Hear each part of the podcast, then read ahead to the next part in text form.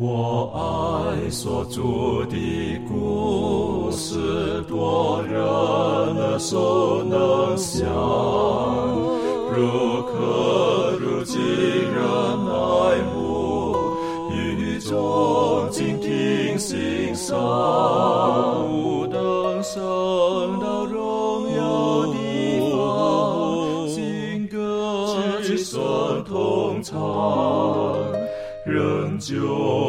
主的故事，永远传讲不完。我很难说那故事，永垂不朽传万代，在天仍然的诉说主耶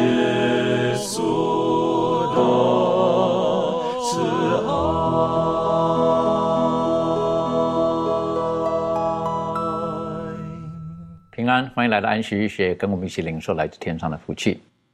呃，在上一次我们学习当中，我们特别提到了在新约当中，呃，圣殿、圣所所扮演的角色，而圣所当中所一切的从事，我们可以从地上的圣所，然后学习到在天上圣所当中，耶稣基督今天为我们成就的是什么？那今天呢，我们继续的学习第十二课，是不是在这个呃，在这个约当中哈？呃，跟我们很基本的一些的呃信仰的基础有什么样的密切的关系？在进入今天的学习之前，我们开始，我们请妙容为我们做开始的祷告。那我们一起祷告。我们在天上的父，非常感谢你聚集我们在一起，让我们可以研究这个学科叫圣约的信仰，帮助我们看见你的恩典是如何降临在我们身上，并且呢，让我们如何在这个圣约关系之中呢，与你更加亲近。我们祷告祈求都是奉靠主耶稣基督的名而求，阿门。耶稣基督他在世界上成为那只羔羊的时候，他是在独楼地为我们牺牲了一切，所以说很多时候，呃，我们的信仰当中，我们就要反思，特别在独楼地耶稣基督为我们成就的一切的事情当中，然后每当反思的时候，我们的信仰可以重新再一次的被炼净，再一次的被坚固。所以今天一开始的时候，我们请攀登带领我们一起来学习一下，在独楼地可以带给我们哪一些的醒思，带给我们哪一些的信息。好，关于骷髅地，我们都知道这个地点啊，呃，虽然说是一个非常，它是一个行刑的地点，但是这个地点对于我们基督徒来说，却是一个充满盼望的一个地点。很多人曾经讲过说，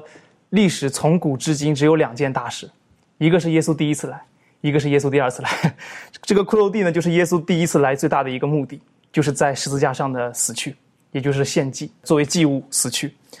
也有人说，在圣经当中呢，不论是旧约或者是新约，只有一位上帝。虽然这一位上帝我们称他为三一真神，只有一部道德律法。因为耶稣哪怕在新约，他也讲过说，我的律法一笔一画都不能废去，总要成全。所以新约耶稣也没有说要废除律法。还有一点是，只有一个救赎计划。相信关于这一点，会有很多人会有这个矛盾，感觉有疑问点。旧约明明是靠献祭啊，靠所谓的这个什么呃守律法得救嘛，跟新约这个所谓的这个信心一就是凭信心称义，凭信心得救，这明显是两个极端嘛，好像是对比，这怎么能够看出来是同样一个救赎计划呢？首先，这个救赎计划关于耶稣呃为我们而死的这个救赎计划是在创世纪就已经定下的，所以不是说旧约没有，旧约也有。而且关于这个犹太人这个献祭这个制度啊，所谓的守律法制度，其实现今有很多的神学家在研究这一点，他们慢慢开始改变方向了。很多人以为说旧约是在靠律法得救，但其实已经有一个想法叫做恩约守法主义。他们说他们守律法的原因是因为他们跟上帝有立约，他们本质上还是因为立约的缘故，他们会去守律法。所以能说这个是守，是仅仅是靠守律法得救吗？其实不能这样说，还是靠约，靠跟上帝建立关系而得救。所以，其实旧约跟新约，旧约里面所谓讲到献祭这一点，其实之前有之前在学科当中也有探讨过献祭这个问题。很多人说献祭啊，把这个祭物往上面一献啊，这个动作本身就是一个救赎的一个动作，好像跟其他宗教一样，就是靠献祭把这个动物的这个血杀在祭坛上面就得救了。其实并非如此。以色列人在献祭的时候，这个献祭本身啊，献祭物这一点是为了能够让他们明白到他们的罪恶是需要公价才能够废才能够解决掉的。是需要他们明白这一点，因为祭司祭司犯罪是需要献公牛的，啊，公牛这个东西本身是很昂贵的，那祭司要献公牛是需要花很多积蓄的，而且他一犯罪就要献公牛，这就能够使祭司明白到他的罪需要用公牛来去解决，是需要明白这个罪的公价是很大的。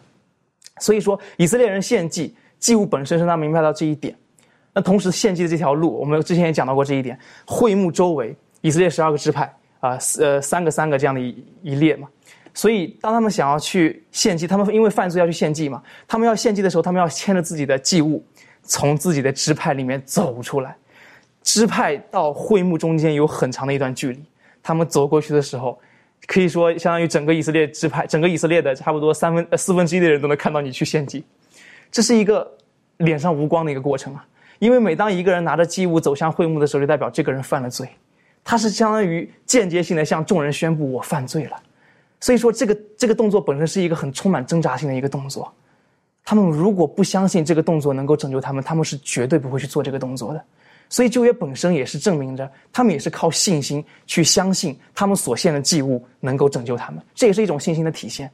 当然，很当然，最终这种这种实质性的这样的一种举动，最后因为以色列人的这个。悖逆，呃，导致这个约并最终并没有实行。当然，这是以色列人的原因，而不是上帝的原因，也不是约的原因。所以，在这个怀师母的这个著作里面，就讲到这样一句话：说何时男女们能充更充分了解天上大军为人代死的伟大牺牲，那么救恩的计划就必显扬伟大。同时，骷髅地的回光也要在基督徒的心中兴起柔和、圣洁、活泼的情绪来，并从他们心中及口上赞美颂扬上帝及羔羊。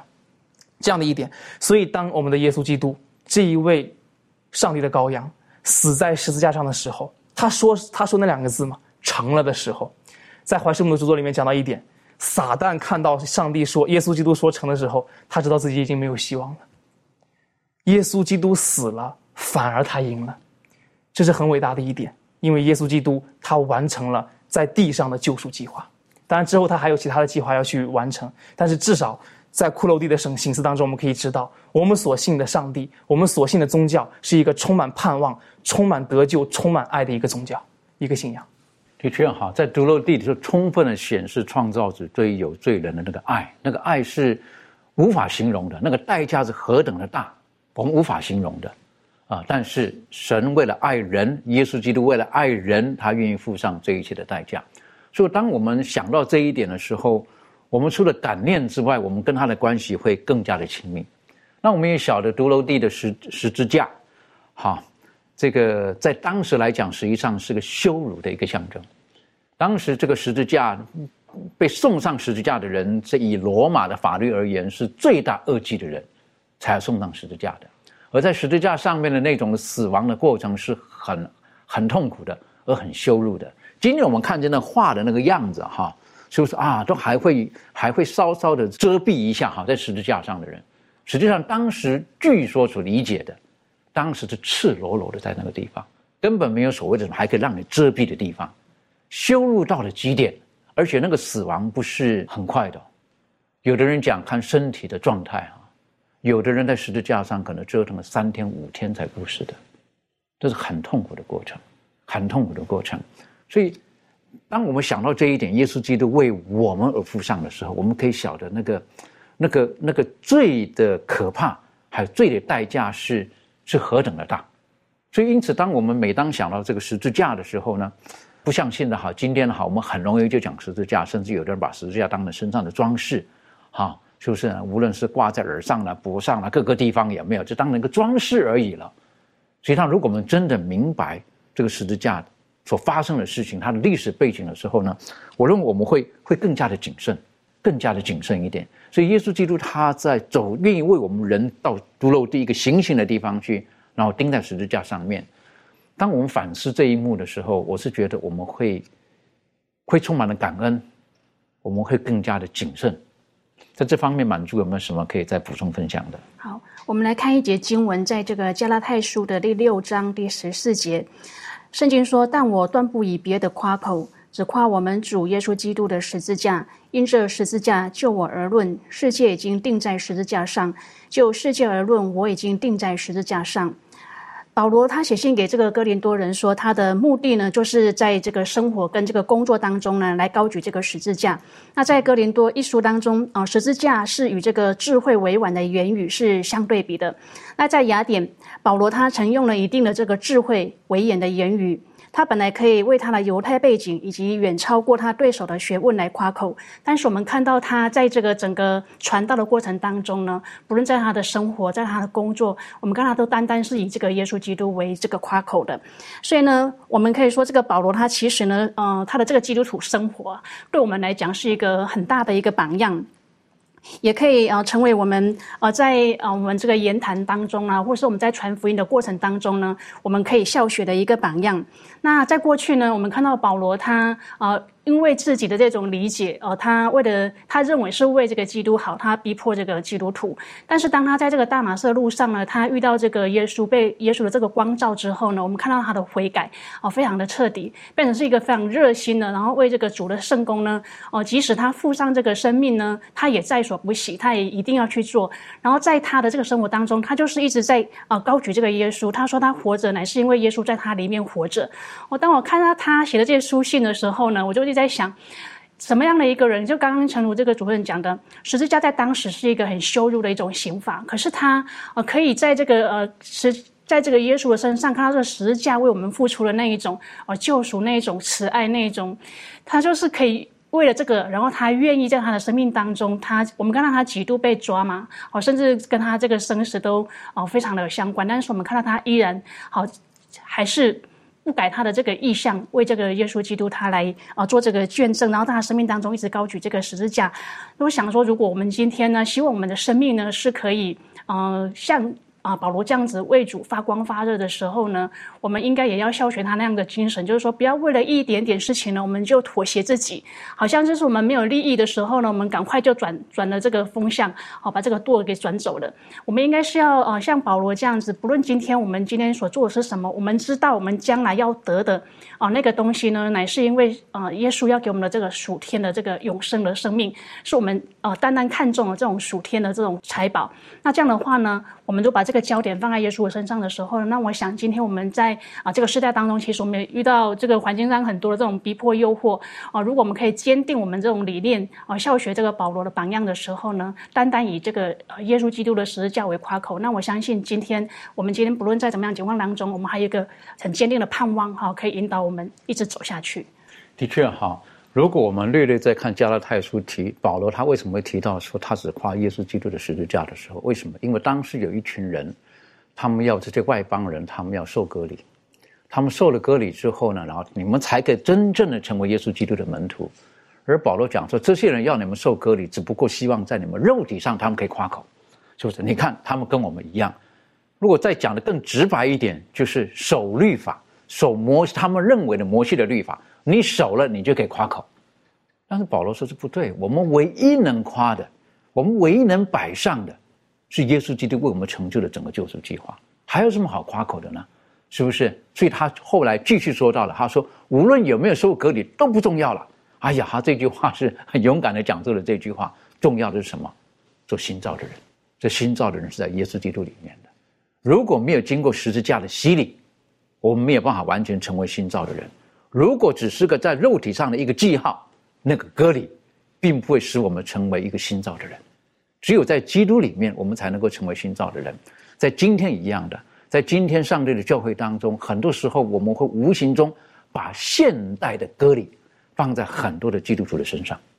觉得应当这样，应当那样才可以如何如何，而我们忘记了耶稣基督为我们付上一切的代价。而我们忘了，我们真正要跟随的是耶稣基督，而不是这个教条教规而已。但很可惜的，今天很多时候我们还是一样，不断的重复的当年的以色列人或者当时的犹太人他们所犯的一些的，在圣经当中讲的很明显的，他们走偏了。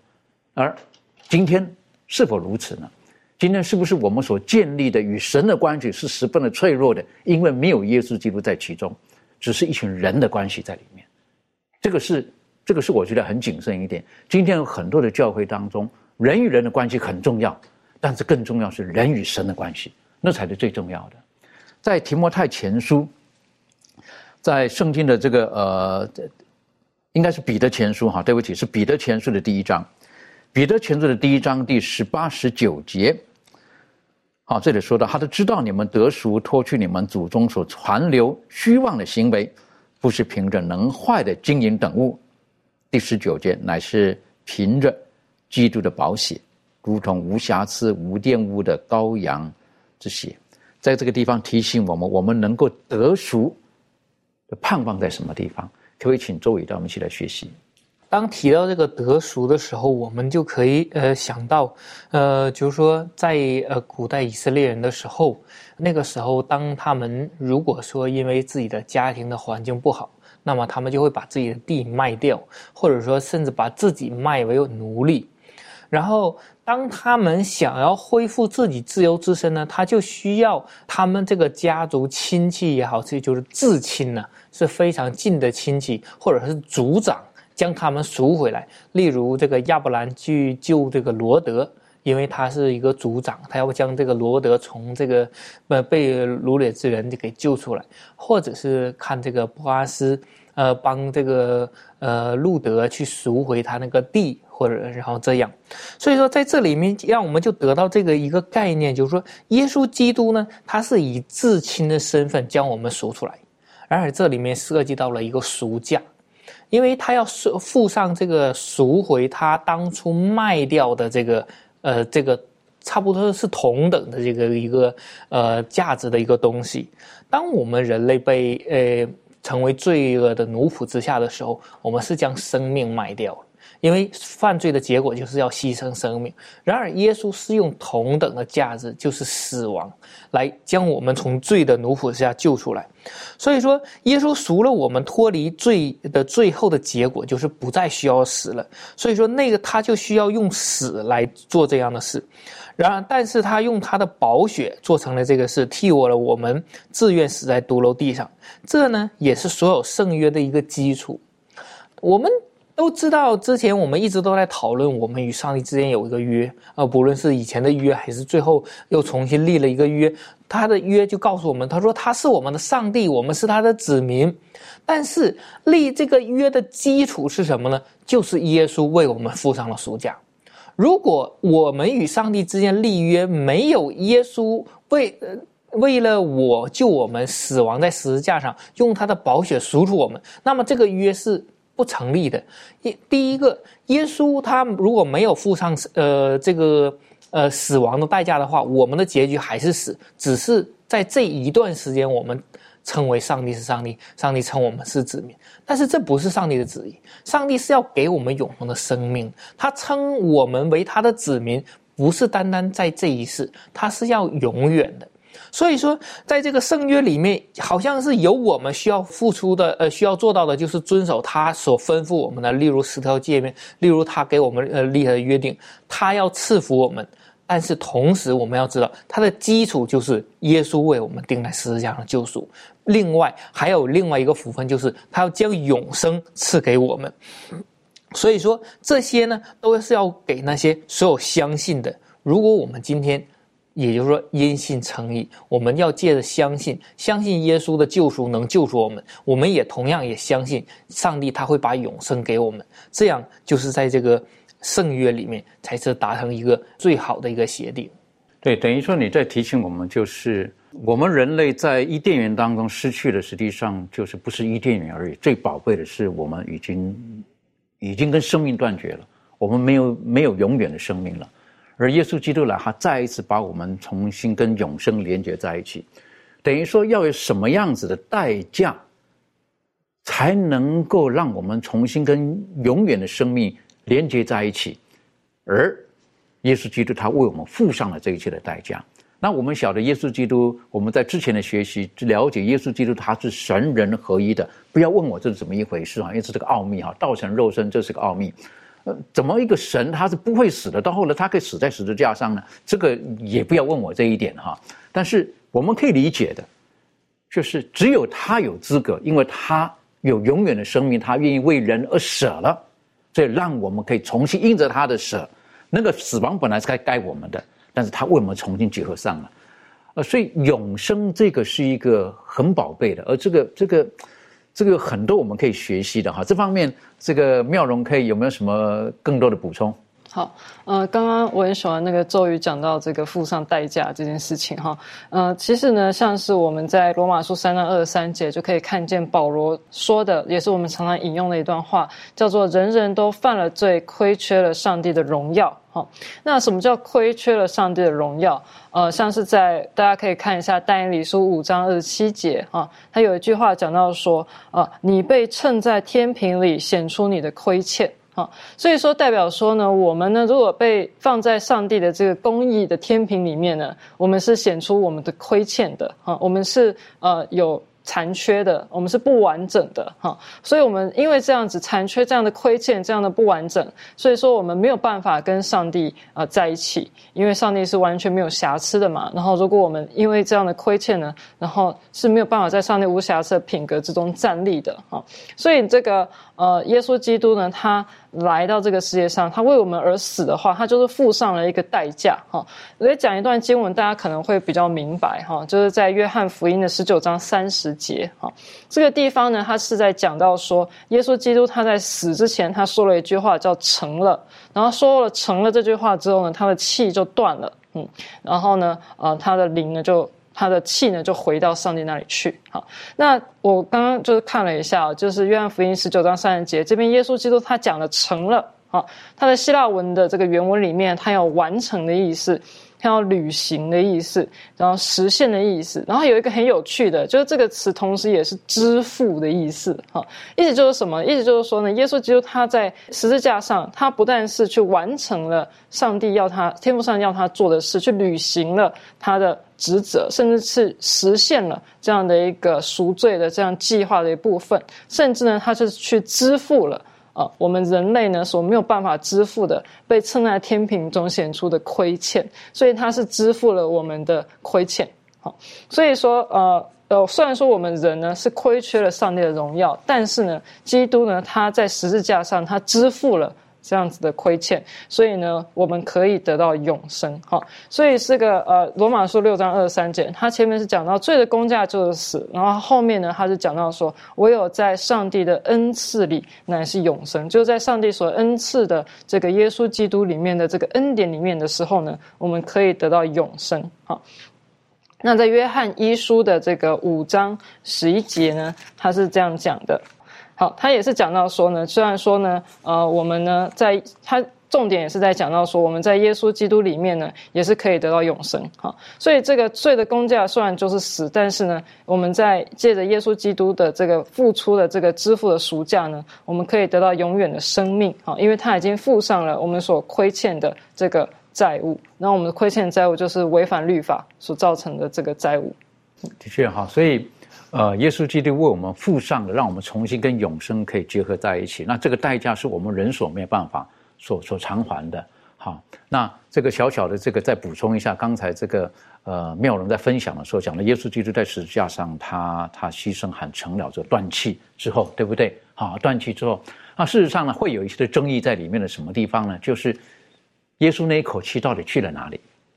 好，是不是会有争议在这个地方？哈，是不是？因因为。因为因为耶稣基督他说过，他说是我舍得，我自己把它拿回来的，好，所以这个其实在研究学科当中，我很喜欢哈，因为很多方方面面我们都可以去探讨的。但是回头再来讲赎价这一部分的时候呢，事实上有的时候很多时候我们做的某些事情，我们是根本无法弥补的，我们自己负担不起这个赎价的，在这个永生的事情上面也是。在生活当中，可能也有一些这方面的一些可以分享。这方面，例如有没有什么可以补充的？嗯，那其实呃，想到刚刚主持人讲的这个问题，那我们用反方向来想的话，如果说我们人做什么事情都可以。呃，用人的方式去赎罪的话，那其实是一个非常恐怖的事。就是在我们如果看到这个学课作者里面，这有就有一段，他就讲到说，如果有限的世俗的受造的人可以付得起违反上帝永远的道德律法所应受的刑罚的话，我们要怎么谈论此律法之严重性呢？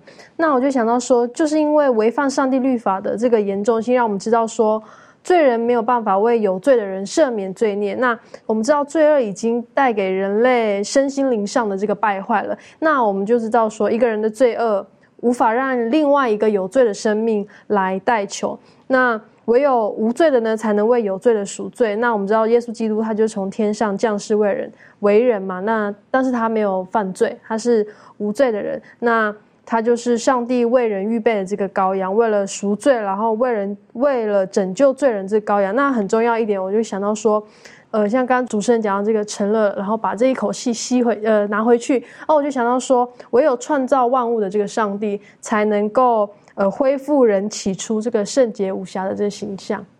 的确，这个我们我们我们都学习了解了哈，在这个耶稣基督来到世界上，也只只有他能够为我们人类所犯下的罪跟生命断绝的这个鸿沟重新结合起来，就靠着耶稣基督。但是要领受这个永生的时候呢，刚才我们也学习过了，我们自己人没有办法的。而圣经当中有一个很重要的词哈，就叫做因信称义。好，那亚伯拉罕是典型的例子哈，《创世纪》第十五章，好，《创世纪》第十五章，好，第十五章、十六章，这个是很精彩的哈。上帝跟这个亚伯兰，好一个对话当中，然后呢，呃，第十五章特别第六节哈，这里说到他说，亚伯兰信耶和华，耶和华就以此为他的意，因为他信，他就以此为他的意。那这个过程当中，我就觉得是一个非常美妙的过程，好，也是很宝贝的。攀登在这方面，你可以带领我们学习亚伯拉罕他的一些的这个挣扎啦、过程啊等等的。然后到有人讲他到底这个是信了什么哈？怎么个信法？就是他的行为跟他的信能够对称吗？等等，这方面你可以做一个补充吗？好，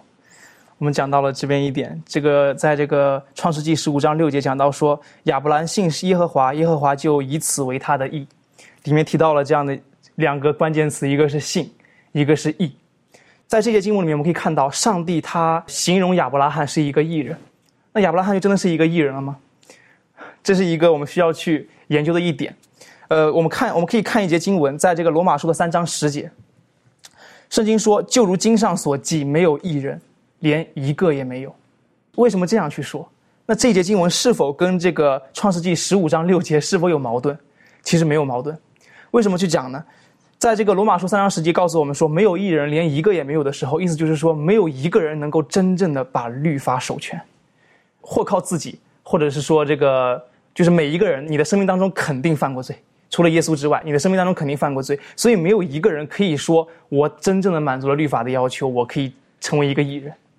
但是，所以亚伯拉罕肯定也没有，因为当你看到这个创世纪十六章的一到四节的时候，你会发现亚伯拉罕他没有真正的去。坚信上帝给他的应许，他娶了另外一个妻子夏甲，又生了一个以实玛利。他认为以实玛利的后代就是上帝应许给他的后代，但肯定不是这样，因为上帝跟他讲的很清楚，只有以撒的后裔才是我所应许给你的后裔。所以你会发现，亚伯拉罕也没有说真正的就就是一个异人了。那以此我们就引出了一点，那为什么上帝还形容亚伯拉罕是一个异人呢？这边就前面提到了，这边就就是涉及到了一个称义的一个说法。刚刚前面主持人有讲到过，说亚伯拉罕在这边是称义，而不是说是其他的一个讲法。为什么说称义呢？其实“义”这个词汇啊，在这个旧约里面，我们可以看两节经文。一节经文在《生命记》的二十五章一节，圣经说：“人若有争讼，来听审判，审判官就要定义人有理，定恶人有罪。”我们再来看一件经文，在这个出埃及记的二十三章六节和七节，圣经说：“不可在穷人争讼的事上枉屈正直。”当远离虚假的事，不可杀无辜的和有益的人，因我必不以恶人为义。所以你会发现，“义”这个词啊，在旧约里面，它跟法庭啊，其实在新约也是如此了。“义”这个词跟法庭，呃，是很有关联的。啊，虽然我我不是法律人，法律界的一些人员，我也没有学过法律，但是我知道，一个法庭在开庭之后呢，他在最后的时刻必定有一个宣判的一个一个成分在里面，必定有一个宣判。而义就像是一个法庭里面的法官对于这个审判被审判者的一个宣判，就像在这边一样，上帝称亚伯兰为义，就像是在一个法庭里面，上帝最终对亚伯拉罕的判决是：我当你是一个义人。但这个义就真的说亚伯拉罕是一个义人了吗？因为亚伯拉罕曾经也犯过罪，你可以看创世纪，你可以看到之前亚伯拉罕犯了很多罪，他至少就说过谎，所以亚伯拉罕必定他不是一个真正意义上的义人。但是上帝愿意称他为义，这个义是赊给他的。是我的公义，我的孩子，就是耶稣基督，他所做的事情成为了你能够称义的一个基础。你称义是因为我给你的恩典，不是因为你的行为，也不是因为什么，因为你跟我有关系，所以我称你为义。所以说是最终还是建立到信心这一点。我们没有一个人可以因为行为成为义人。所以讲到过这一点之后呢，我们会发现，我们所讲的称义啊，因信称义。为什么说没有按照行为称义的，一定要按照信心称义的？因为称义是恩典，而不是靠行为，也不是靠功劳。当然，称义之后，上帝称你为义之后，还需要一点，就是我们所讲的因信称义跟因信成圣。称义像是一个地位的改变，从此之后你不再是一个罪人，在上帝眼里，你从这个开始，你是一个新生命的开始，你是一个义人，在这一刻开始，上帝眼里你是一个义人，但是你毕竟还是需要做出一些改变的，这个叫成圣，内在生命的改变叫成圣，这是你的义务，当然这个义务本身你也要靠上帝的能力与你同在，你才能够真正做到这一点，所以称义跟成圣全部来自于上帝的恩典，但是称义来自于地位的改变，而成圣来自于内在实质的一种改变。的确哈，所以看了这个亚伯兰的例子当中，我们就发现到亚伯兰的信跟他的行为还是有一段距离哈。是不是？我们看到他的行为的时候，发生到这个好像你信一回事，你行为另外一回事了，是不是？好像你的行一般来讲，你信的行为就要对上了嘛。特别我们对于基督徒的超高标准，对不对啊？你受洗了，怎么能做这个？怎么能做那个？怎么能做？我们就相对来讲会把信心呃，你相信了哈，你的信仰跟你的行为就绝对画上等号了。但这里我们看见上帝他的无比的恩典跟无比的慈爱在里面。其实上帝无所不知，他难道不晓得？过不久，这个这个亚伯兰就跑去这个听了这个太太的话，然后就跟夏家的生了以实玛利吗？上帝不知道吗？上帝当然知道，是不是？可是在这个时候，他一再一再的鼓励他，所以我们晓得他得到这个义。刚才这个呃攀登跟我们讲的，用一个字来形容哈，是上帝什么赊给他的。好，那英文这个字呢是 credit，好。credit，什么意思呢？就是你根本本还没有的，但是你可以去使用它。好，我们讲哈，你是像年轻人讲的嘛哈，你有一段时间讲说啊，有现金卡，是不是？有现金卡呢，其实很好用。好，为什么？因为你银行有钱嘛，你拿随时拿来用嘛。但有信用卡不一样了，是不是？信用卡是什么？你银行没有钱，你还能用。是不是？但很可怕，一不小心啊，就用了未来钱了，是不是？欠欠了这很多的债务在这个里面。可是 credit 是什么？就是你根本没有的，但是我先让你拥有这一切。我是觉得这是一个很宝贵的经验，好，很宝贵的经验。当我们看着亚伯兰，他愿意顺服、愿意学习的时候，纵使他的行为当中曾经有过瑕疵，神还是愿意接纳。我是觉得对我们而言是永远、永远不要放弃的。无论我们生命当中遇见任何的挫折，亦或是你周遭的人如何的去嘲讽你、去去唾弃你，但是记住，耶稣永远爱你。这方面，满足有没有什么可以再补充的？罗马书的第四章到一到七节当中呢，也是讲到这个亚伯拉罕，啊，他的因信称义。那我们刚刚特别讲到说，其实亚伯拉罕他得到这个称义。不是因为他啊的这种好行为所带来的这种报酬。那亚伯拉罕他的信呢被算为他的义的事实呢啊，并不是意味说这个啊信心本身呢是可以挣得这个功劳的哈。那亚伯拉罕他对上帝的信心啊被算为义，这种信呢乃是人对上帝的一种关系啊态度和意向，它意味着乐意接受上帝的任何启示啊，乐意执行上帝的任何指示。那亚伯拉罕他之所以爱上帝，呃，信靠上帝，并且顺从上帝呢，是因为他认识主，好是上帝的朋友。那他的信心呢，是一种爱、一种信任和一种顺服的这种很真诚的一个关系。那亚伯拉罕他知道这种拯救的福音呢，他知道他称义靠的是将要来的那一位，好耶稣基督的这种赎罪牺牲。所以在立约的时候呢，上帝曾经向他展示这种救赎的计划，好让他看到这个基督的死。啊，就是耶稣伟大的牺牲和在荣耀里的降临。那亚伯拉罕他因信称义，乃是因为他相信这个弥赛亚的应许。他的信心呢，就建立在那一位啊将要来的这个救赎主的身上。啊，正是因为亚伯拉罕他以这种感谢和这种信心来接受这个基督的救赎和他的义，代替了他自己的义，才使他得称为义。那刚刚呢，我们特别讲到这个创世纪的第十五章第六节。我们知道呢，保罗他以这一节经文呢来作为一个基石，然后在上面呢树立了这个因信称义的教义。那我们知道亚伯兰他是一个罪人，而且呢需要上帝的救赎。那他这样的情况呢，其实就正如我们其他的人一样啊。当这个义被归于他的时候呢，上帝呢也给了他这个怜悯跟恩惠，好使他的罪呢可以得到赦免，而且对他啊为他带来这个公义的赏赐。那今天呢，我们这个属灵的亚伯拉罕的这个后裔呢，我们也唯有啊跟着亚伯兰一样，就是凭着这种信心呢，才能够承受上帝他要给的这个应许。那我们的信心呢，也会使我们得到益。那亚伯拉罕他这位信心之父呢，哦，就让我们在这个信心这一方面呢，得到一个很大的这种啊榜样跟启示。所以呢，今天我们不论在我们的生活当中，刚刚特别讲到，可能我们啊犯了很多的罪啦，做了很多我们觉得好像不配来到上帝的面前，但是我们不要忘记，上帝他把这个恩惠给我们，这个救恩给我们，不是因为我们。啊，有好行为，或是因为什么？是因为他愿意给我们，所以呢，我们只要凭着信心来到主的面前呢，我们都可以得到上帝要给我们这样的一个恩典。的确，哈，这是非常宝贵的福音。但是我们也要小心，不要跑到一个极端去，就是好像，呃，上帝的恩典是非常廉价的，哈，你犯错了没关系，来吧，好，上帝绝对原谅你啊。这个这个也是小心跑到另外一个这个这个误区去了，哈，觉得好像是很廉很廉价的。实际上，耶稣基督为我们付上的是何等大的代价。这代价是我们没有办法付出的，所以，在我们有的时候一不小心，有时候跑到一个一个一个误区里面去，觉得是没有关系，你犯错了没有关系，神原谅你。应该是说，神原谅你之后，我们就应该有有相对的一些的行为，啊，去呼应神所赐给我们的恩典。但刚才罗马书特别提到的，是实际上也是创世纪第十五章那里所讲的，但是罗马书讲那个字眼是更直接的，就是算他为义。好，这算为在旧约圣经当中，其实有好几个例子哈，就是没有办法实际的，然后用用这个去替代算为如何？这方面周宇有没有什么在补充分享的？好的，有时候在这个亚伯拉罕身上，这个算为他意，这个是一个呃也蛮奥秘的一件事，呃，因为。毕竟他本身没有，那么是上帝白白的恩典给他的。那然而在旧约的献祭当中，他多多少少也有这个概念在这里面。我们来看一下立位记的这个七章十八节。立位记的七章第十八节，他说：“第三天若吃了平安祭的肉，这祭必不蒙悦纳，人所献的也不算为祭，反为可正贤的。吃这祭肉的，就必担当他的罪孽。”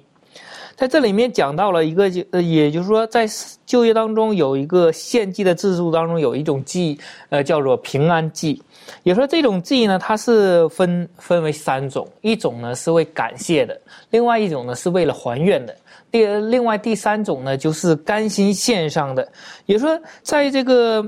利未记第十七章这里面也讲述到了这个平安祭的另外一点。这里说，耶和华对摩西说：“你小于亚伦和他的儿子，并以色列众人说，耶和华所吩咐的乃是这样：凡以色列家中的人宰公牛或绵羊或山羊，不拘营内营外，若未曾迁到会幕门口耶和华面前献给耶和华为供物，流血的罪必归在那人身上。他流了血，要从民中剪出。”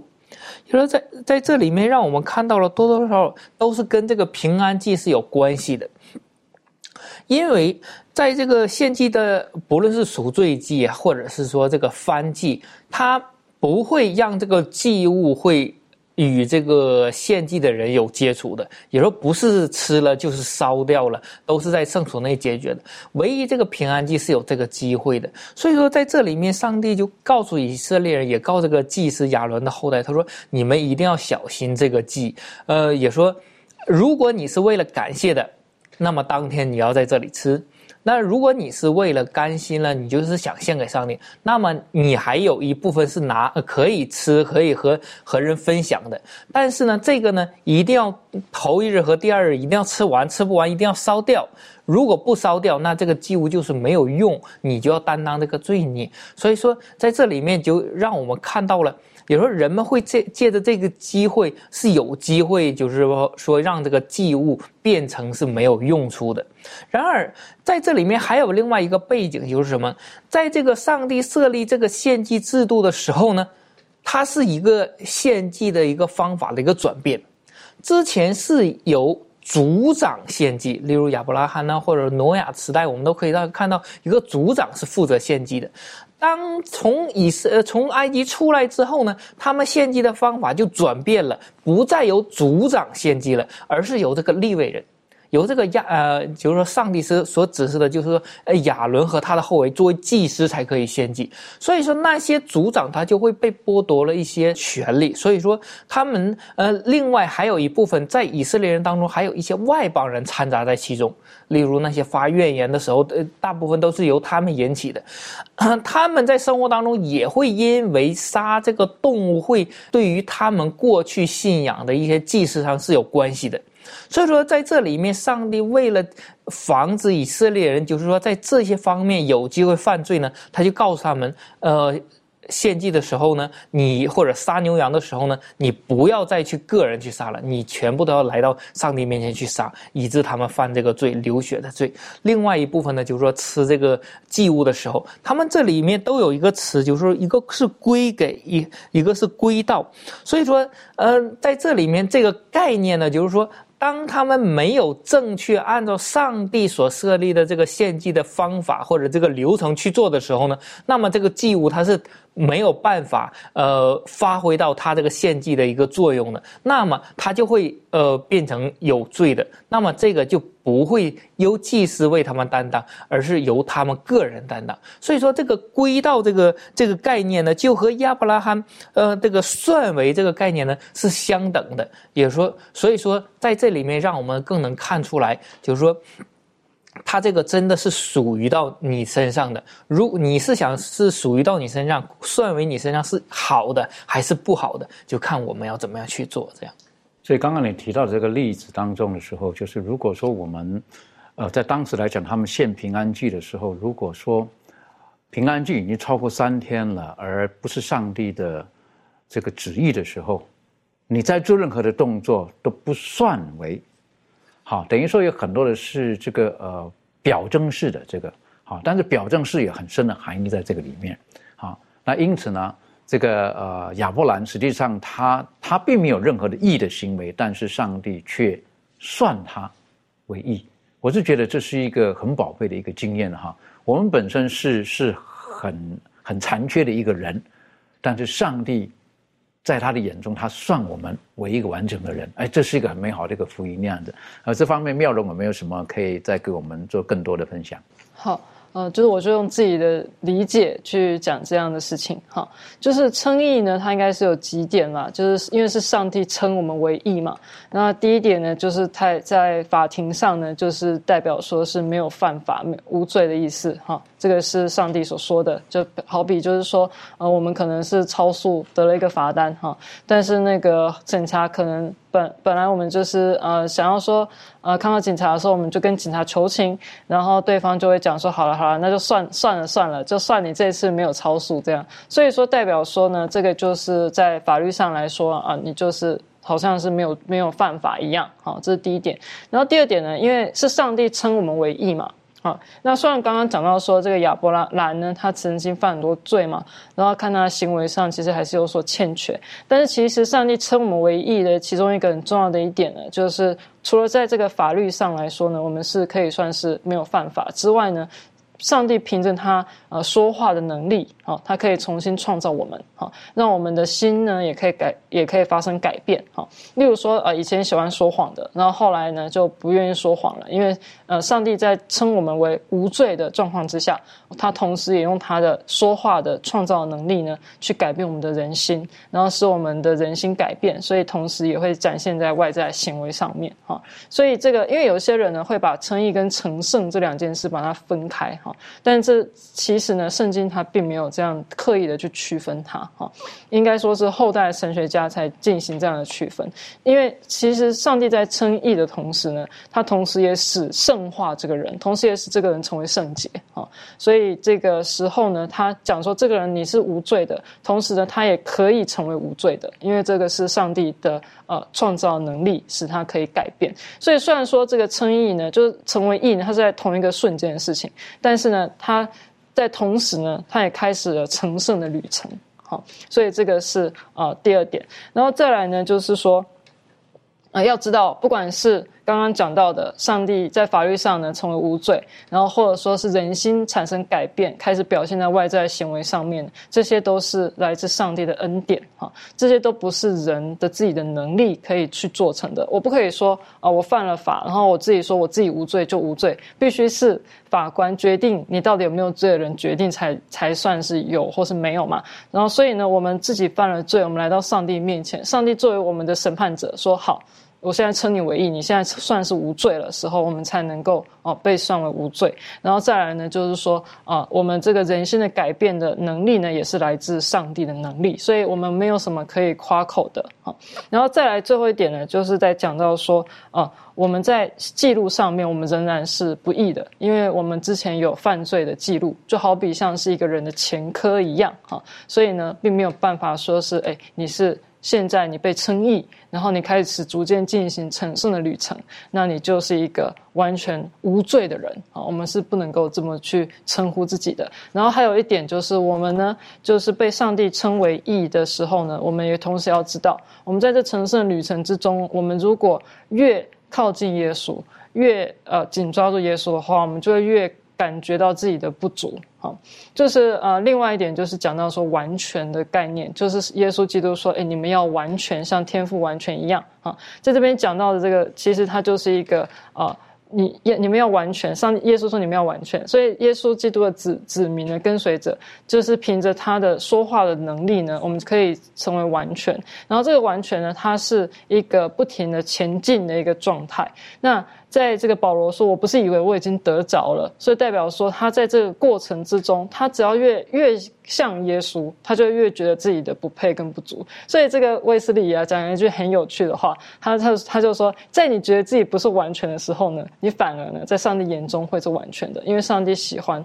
这样子我们谦卑的人来到他面前呢，寻求他的公义。嗯嗯，的确，所以刚才你的分享当中的时候呢，我觉得我们很多时候可以可以好像基督徒的人生当中一样，我们我们觉得我们到底配还是不配？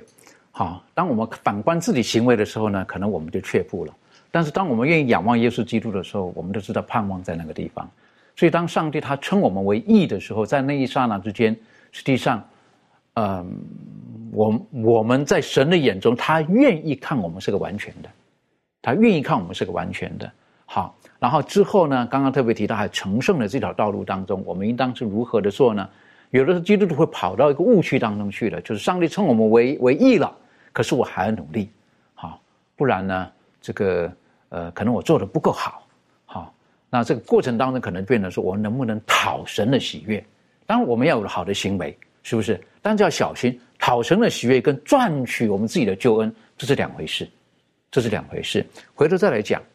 有一些人真的会看自己，会觉得啊，我我自己我自己不够好，好，我我我我自己不够完全。好，所以啊，神不会救我的了。哎呀，神不会理我的。特别有一些，哈，特别我我个人我所见到比较多，大概比较年轻一点的，好，然后基督徒他很容易就放弃了这条路，好，放弃了这条路。那这方面，呃，这个利润有没有什么可以分享的？嗯，好，那其实就像刚大家刚才大家分享的，我们都知道说，我们这些呃公益，我们并不能靠我们自己的行为或者是。我们想要有就有的，那我们知道，我们这一切都是能够拥有这一切，都是因为上帝的恩典，也是因着我信，然后我们就可以，呃，上帝就赐给我们。那当我就想要说，当我们在我们基督徒生命当中有这样子的信心，去接受上帝的恩赐的时候，然后将我们自己完全的交托给他的时候呢，我们就能得救。而且呢，这个信心并不是我，并不是我们得救的这个手段，而是一个。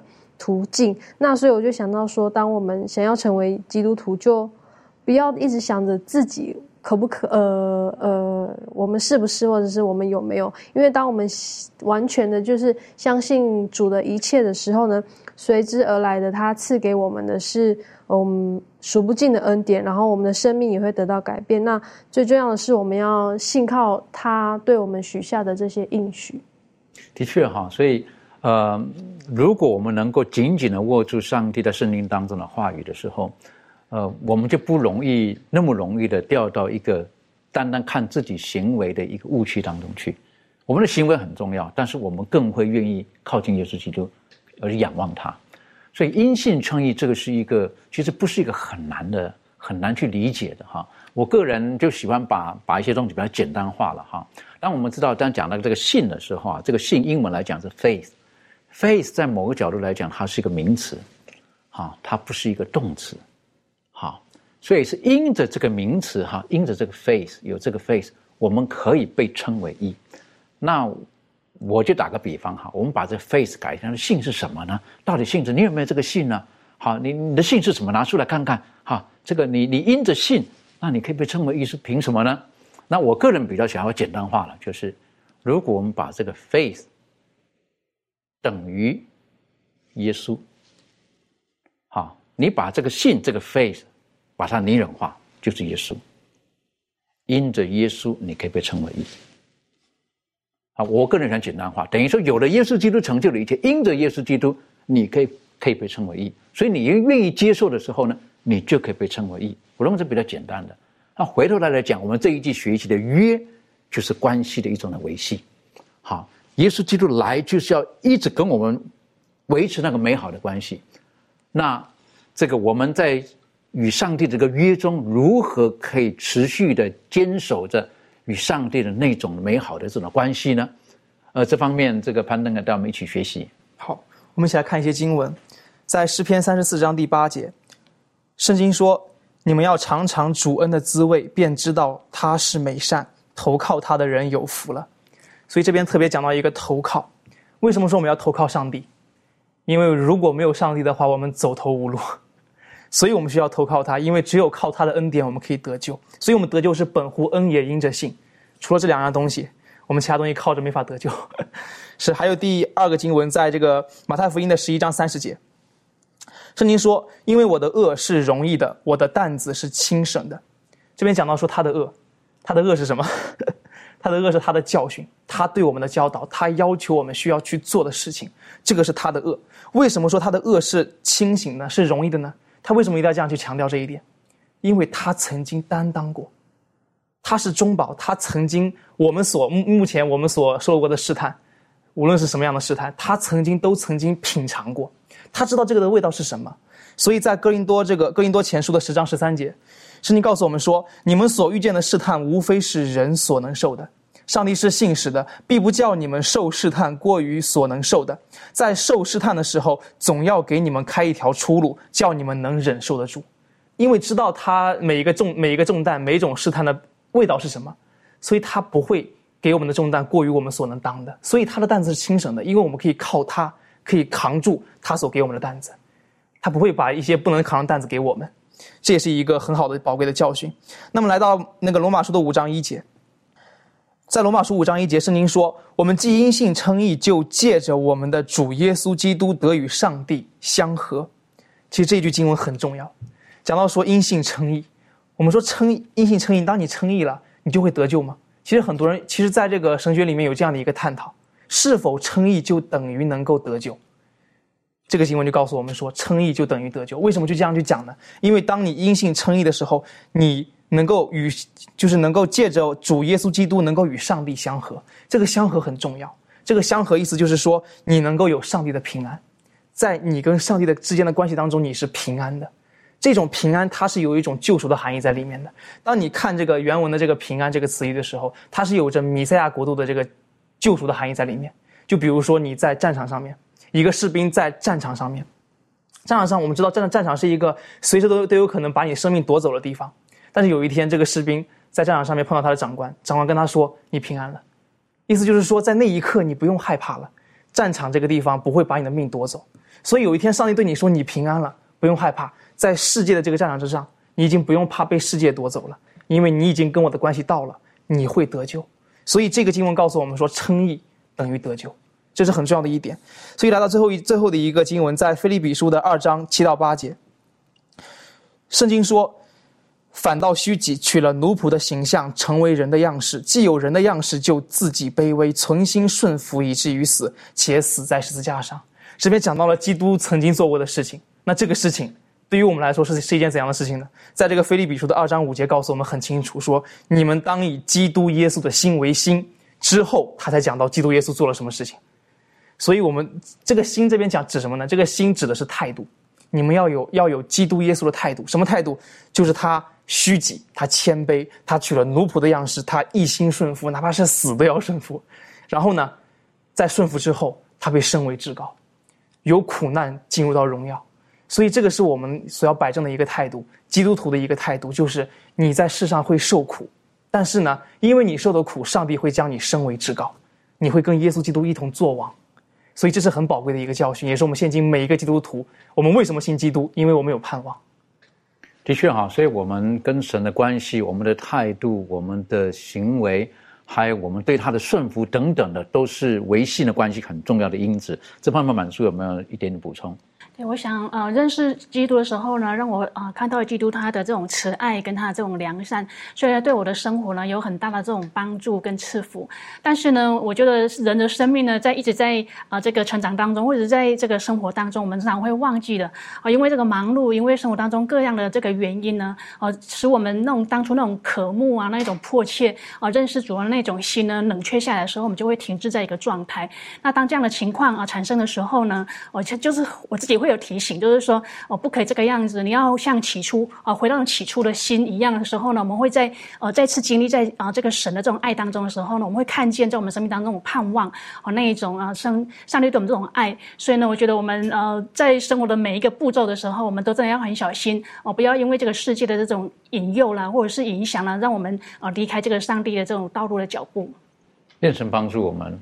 啊，让我们与他更亲密的关系。我们请这个妙容为我们今天做个总结。好，嗯，不管是在旧约或新约，我们都要知道呢，我们都是凭着信心相信耶稣基督呢，替呃人的罪所死的这个牺牲，付上这个赎罪的代价，然后呢，就拯救人呢，呃，可以得到永生。好，然后呢。呃，这样的人呢，去接受这个耶稣基督的这个牺牲的拯救的时候呢，上帝呢就看我们呢，在他的面前是完全没有犯罪一样。哈，怀斯姆说呢，呃，当我们借着悔改和信心接受基督做我们的救主的时候，上帝就赦免我们的罪，免除我们因干犯律法所应受的惩罚。哈，然后罪人可以站在上帝面前，如同一位光明正大的人。啊，然后另外呢，怀斯姆他也说，灵魂可以借着这个真理成为圣洁，而且这也靠着信心得以完成。啊，所以说呢，就如同刚刚各位呢所分享的，我们只要被称为义呢，我们就可以得到拯救。然后这一切呢，都是相信耶稣基督的牺牲的救赎之恩而来的。愿神帮助我们，让我们因着接受耶稣基督，相信他，这一切的福分都可临到每一位。我们一起低头祷告。父上帝帮助我们在今天的学习当中，我们知道你是爱我们的，所以你愿意跟我们立下这美好的关系的契约，帮助我们，让我们能够时时刻刻知道你从来没有放弃我们，你一直爱着我们。无论耶稣基督他来到世界上，在十字架上所做的一切的牺牲，以至于他的今天继续在天上圣所成为我们的中保。父啊，帮助我们。让我们知道，有了耶稣基督，我们就是最有盼望的一群。帮助我们，让我们不单单在知识上、在理性上，我们学习到，我们更可以被你所感动，愿意把我们所得到的与人分享，愿意把耶稣基督在我们身上的爱与更多的人分享。谢谢主，祷告着奉靠耶稣基督的名求，阿门。